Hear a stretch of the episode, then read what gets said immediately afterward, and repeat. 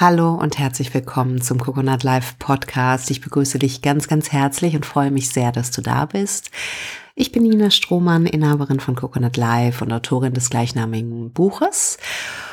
Und in dieser Podcast-Folge möchte ich mich einem aus meiner Sicht ganz, ganz wichtigen Thema widmen, wenn es um das Wachstum für dich als Unternehmer und Führungskraft geht oder auch als Mensch natürlich. Und das ist der konstruktive Umgang mit Kritik. Ich weiß nicht, wie es dir geht. Ähm, ich von mir kenne Phasen, da kann ich äh, konstruktive Kritik oder Kritik im Allgemeinen besser wegstecken. Und manchmal gibt es Phasen, da kann ich das nicht so gut. Ich erlebe das häufig so, dass je besser es mir geht, desto besser kann ich das, kann ich damit umgehen. Vor allen Dingen mit der vermeintlich negativen Kritik. Ähm, je unsicherer oder je weniger ich mit meiner eigenen Kraft verbunden bin, desto schwerer fällt mir das. Ich möchte dich in diesem Podcast definitiv einladen, jede Form von Kritik erstmal in deinem Leben zu begrüßen. Warum? Weil ich glaube, dass Kritik der Wachstumsmotor für dich sein kann. Es gilt nur, Kritik klug zu nutzen. Und klug zu nutzen, damit meine ich, dass du sie für dich nutzt und nicht gegen dich. Und du wirst es kennen, wenn du dich stark fühlst, kannst du Kritik für dich nutzen. Du kannst sehr stark trennen, vielleicht zwischen dem, was berechtigt ist und was unberechtigt ist. Wenn du vielleicht nicht so mit deiner Kraft verbunden bist, wird dir das vielleicht ein bisschen schwer abfallen. Könnte sein. Wir wissen es nicht genau. Okay. Eine weitere wichtige Sache in Bezug auf Kritik ist folgende. Die Lernerfahrung, die so wertvoll ist in der Kritik, liegt nicht immer darin, was die Person dir zurückmeldet. Ganz wichtig. Also beispielsweise jemand sagt, oh, ich hätte mir von dir dies und das äh, an deiner Leistung ge gewünscht. So. Dann kann das bedeuten, dass das, was die Person sich gewünscht hat, tatsächlich gefehlt hat. Das kann die Lernerfahrung sein. Das muss aber nicht die Lernerfahrung sein.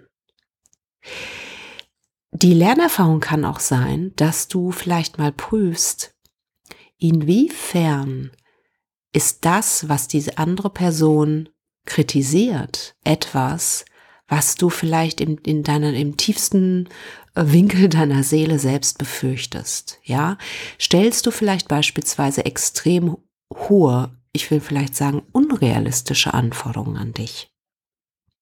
Ja, also beispielsweise du hast den Wunsch, gute Leistung zu erbringen und möchtest gerne in Anführungszeichen perfekt sein, was auch immer das bedeutet, weil es ist ja auch die Frage, wer definiert das, was perfekt ist. Aber gut, das wäre Teil für eine andere Podcast-Folge.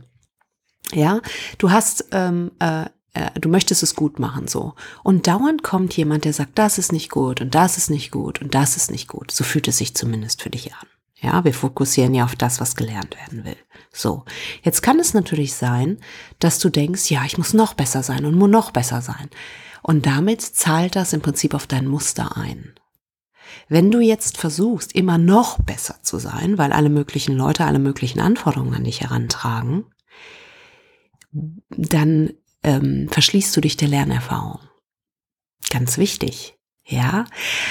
Weil die Lernerfahrung in dem Moment sein könnte, dass du deine eigenen Erwartungen an dich liebevoll hinterfragst und schaust, ist das, was ich von mir erwarte, überhaupt klug, sinnvoll und realistisch?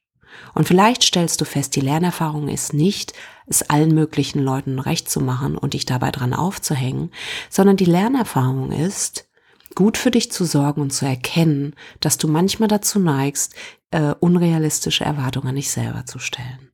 Dann liebevoll mit dir umzugehen, zu wissen, dass das der Motor dafür ist, dass du herausragende Leistung bringst, was ja erstmal eine gute Sache ist, aber auch zu erkennen, wo du das vielleicht etwas übertreibst.